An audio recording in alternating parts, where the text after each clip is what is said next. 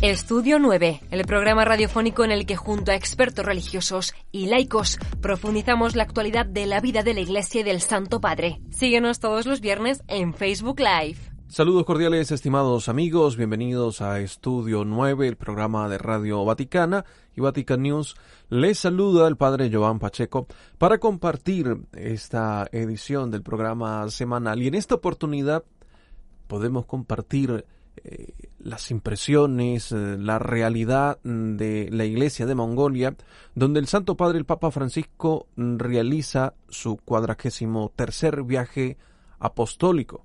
La Iglesia en Mongolia, una comunidad joven, eh, pobre, pero vivaz, una fe importantísima. el Santo Padre lo decía. Partirò per un viaggio di alcuni giorni nel cuore dell'Asia, in Mongolia que los números no cuentan. Son alrededor de 1.500 fieles católicos en Mongolia. Una pequeña iglesia en número, pero vivaz en la fe, grande en la caridad. Así definía el Santo Padre a la iglesia de Mongolia, una comunidad que está conformada por 1.500 bautizados distribuidos en ocho parroquias y una capilla. Ellos son asistidos por un obispo, 25 sacerdotes, entre ellos dos eh, de Mongolia, seis seminaristas, más de 30 religiosos, cinco religiosos no sacerdotes y 35 catequistas, una treintena de nacionalidades eh, de agentes pastorales. Es importante esta visita pastoral del Santo Padre desde el 31 de agosto en pleno desarrollo y hasta este 4 de septiembre. La tarde del jueves ha iniciado este viaje apostólico, número 43, el viaje apostólico internacional del Papa Francisco. En esta ocasión, el pontífice visita el corazón de Asia, Mongolia.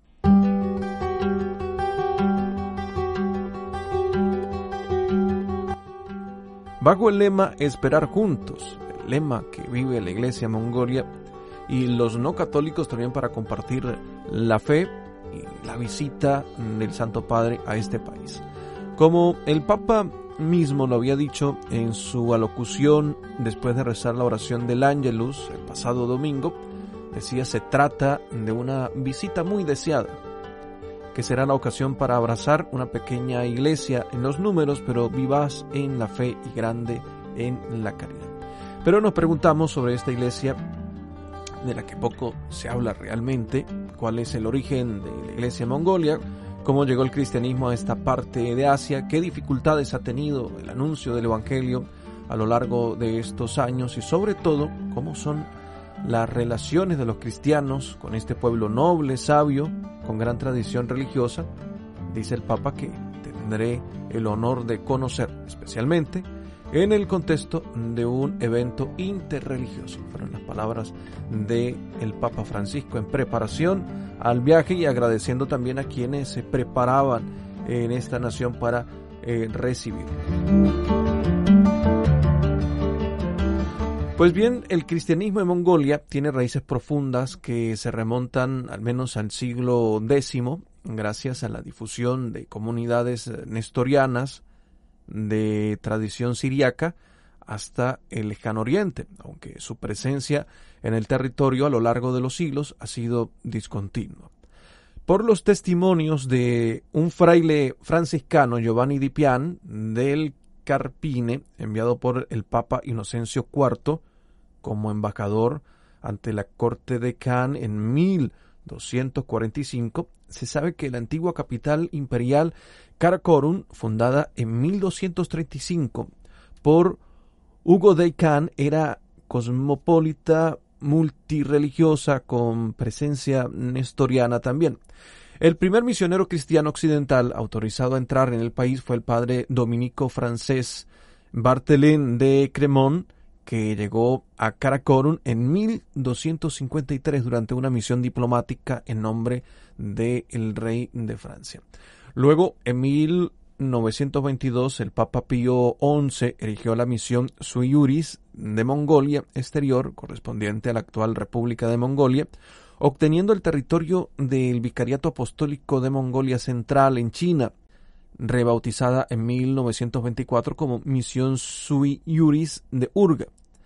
Luego, tras el nacimiento de ese mismo año de la pro-soviética República Popular de Mongolia, toda presencia cristiana en el territorio fue cancelada hasta 1992, muy reciente, cuando la nueva República de Mongolia, nacida de la Revolución Democrática del de, 90, estableció relaciones diplomáticas con la Santa Sede y fue erigida en la misión Suyuris de Ulaanbaatar, confiada a los misioneros del Inmaculado Corazón de María. La misión fue liderada desde el principio por un misionero filipino, nombrado por Juan Pablo II en el 2002 como vicario apostólico y luego prefecto apostólico de Ulaanbaatar en el 2003. Los tres primeros misioneros llegaron a la capital de Mongolia en 1992. No había ni un solo católico en Mongolia y la obra eh, misionera tuvo que empezar desde cero, en medio de las dificultades lingüísticas, por supuesto también la cultura. Sin embargo, su labor apostólica y la de otras congregaciones religiosas llegadas a Mongolia, apoyadas también eh, por la iglesia coreana, ha dado su fruto, como lo demuestra el lento pero constante aumento de conversos al catolicismo en este país de tradición budista, y el interés mostrado por un número creciente de jóvenes fieles por el sacerdocio, por la vida consagrada. En 1995 habían solo 14 católicos en esta nación.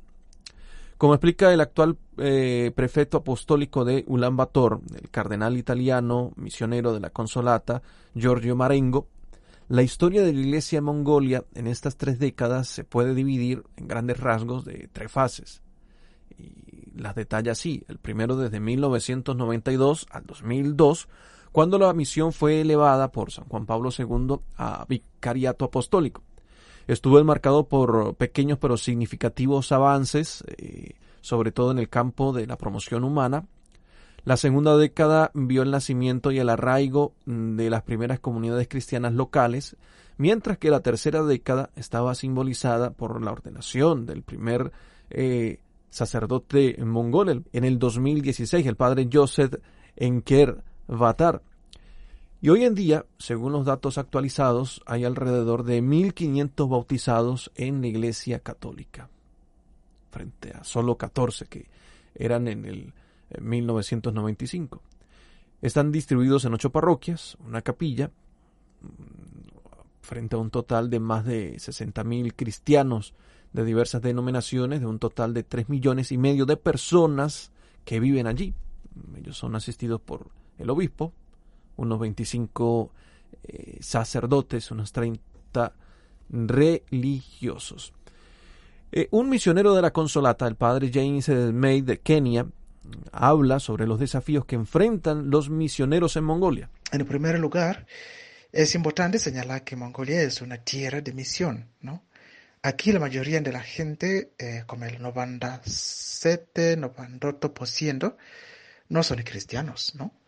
Lo que significa que aquellos que han conocido a Jesús son una minoría, 2 o 3%. El budismo es la principal religión, seguida por el chamanismo. En cuanto a la religión, el país está un poco cerrado, o en otros términos, el gobierno es estricto en temas religiosos, ¿no?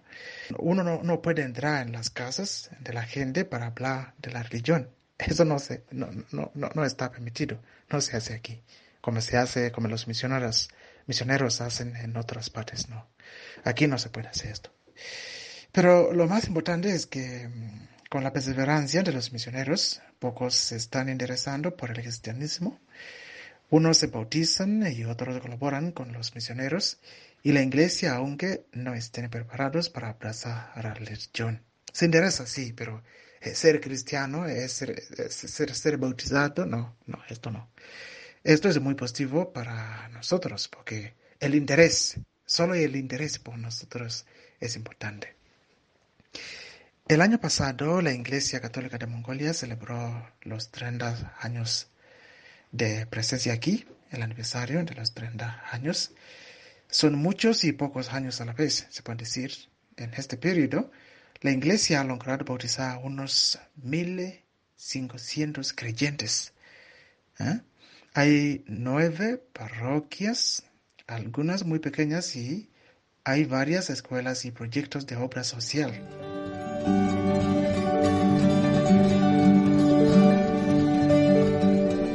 La actividad predominante en la obra misionera sigue siendo el compromiso en el campo social, educativo, sanitario.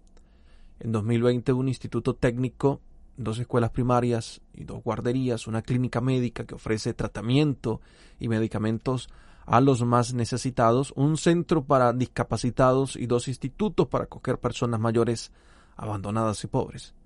Cada parroquia también ha iniciado proyectos caritativos que se suman a los de Caritas en Mongolia, abriendo comedores, duchas públicas, servicios extraescolares y cursos para la población esta labor de promoción humana es apreciada por las autoridades locales y ha contribuido a consolidar las buenas relaciones entre Ulan Bator y la Santa Sede, como lo confirma un acuerdo firmado en 2020 por el embajador de Mongolia ante la Santa Sede y Monseñor Paul Richard Gallagher, secretario para las relaciones con los estados y las organizaciones internacionales para intensificar la colaboración en el ámbito cultural entre los dos estados mediante la apertura de los archivos secretos vaticanos a los investigadores mongoles.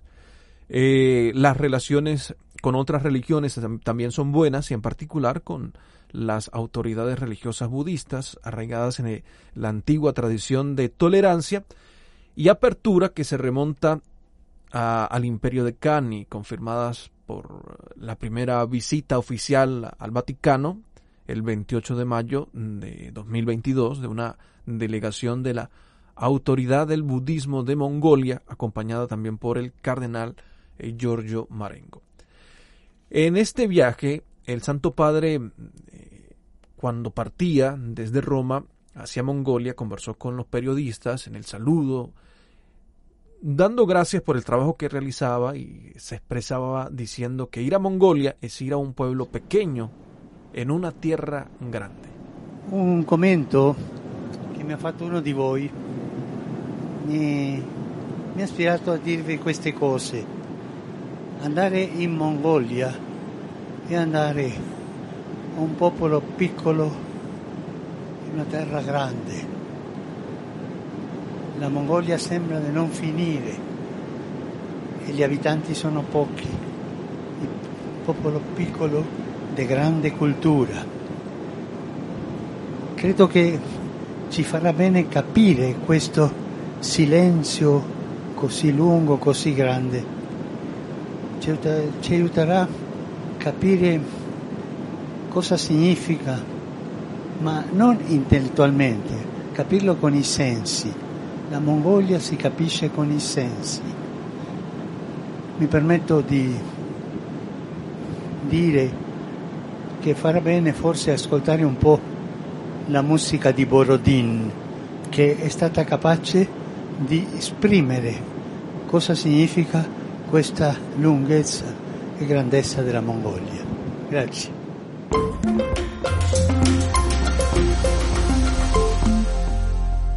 En este contexto positivo, el primero de los desafíos pastorales de la Iglesia en Mongolia, destacó el cardenal Marengo, recientemente es ayudar a los fieles a profundizar su fe y vincularla cada vez más a la vida cotidiana. El segundo desafío es promover la comunión y la fraternidad entre los misioneros de las distintas congregaciones y las demás comunidades cristianas presentes en el país. Y por último, queda el desafío de seguir proclamando con valentía, dice el cardenal Marengo, el Evangelio a la sociedad, donde tras largas décadas de ateísmo estatal durante el régimen comunista, el 39% de la población todavía se declara no religiosa. Del 31 de agosto al 4 de septiembre, viaje apostólico del Papa Francisco a Mongolia. Toda la cobertura a través de Radio Vaticana y Vatican News. Gracias por estar en sintonía de la radio del Papa. Le saluda al Padre Joan Pacheco. Hasta la próxima.